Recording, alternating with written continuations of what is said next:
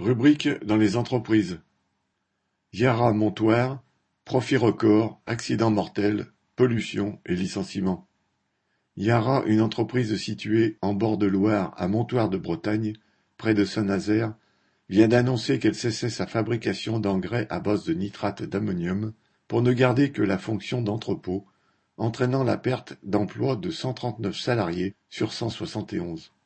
Au niveau des dangers que représentait cette entreprise, elle était classée Seveso seuil haut, mais refusait depuis longtemps de se mettre aux normes édictées par les pouvoirs publics en ce qui concerne la sécurité du personnel et des habitants de la région. Elle trouvait plus commode de rejeter des produits toxiques dans l'air et dans la Loire. Depuis des années, des syndicats, associations de riverains et écologistes dénonçaient cette situation, sans aucun effet.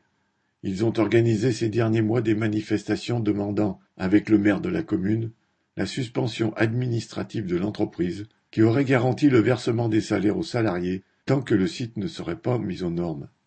L'entreprise était connue pour sa vétusté et sa dangerosité.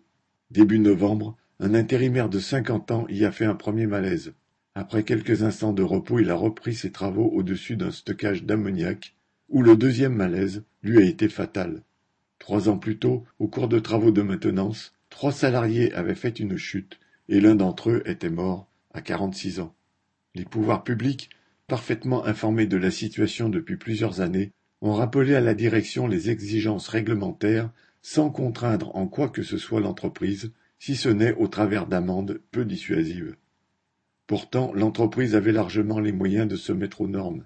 Elle appartient à la multinationale Yara, à propos de laquelle le journal patronal L'usine nouvelle écrivait en février dernier citation, le groupe norvégien Yara, champion des engrais azotés, a ponctué un exercice financier record malgré une baisse significative des volumes produits et livrés. Le bénéfice en France s'élevait à 150 millions d'euros, soit 10% du chiffre d'affaires. Le député LFI de la circonscription a déclaré que, l'État doit prendre ses responsabilités. Mais cela fait longtemps que l'État a pris ses responsabilités il a fait tout ce qu'il fallait pour que la machine à profit continue à fonctionner avec succès. La seule fois où les forces de police sont intervenues à Yara a été pour évacuer une manifestation de gilets jaunes qui protestaient contre les rejets polluants de l'usine. L'entreprise va donc continuer comme une aire de stockage, ce qui n'évacue absolument pas le problème de sa dangerosité.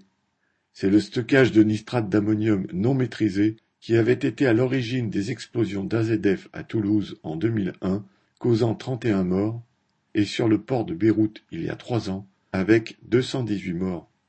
Aujourd'hui comme hier, tout dépendra de la mobilisation des travailleurs de la région pour faire respecter leurs intérêts à l'intérieur comme au dehors des entreprises. Correspondant Hello.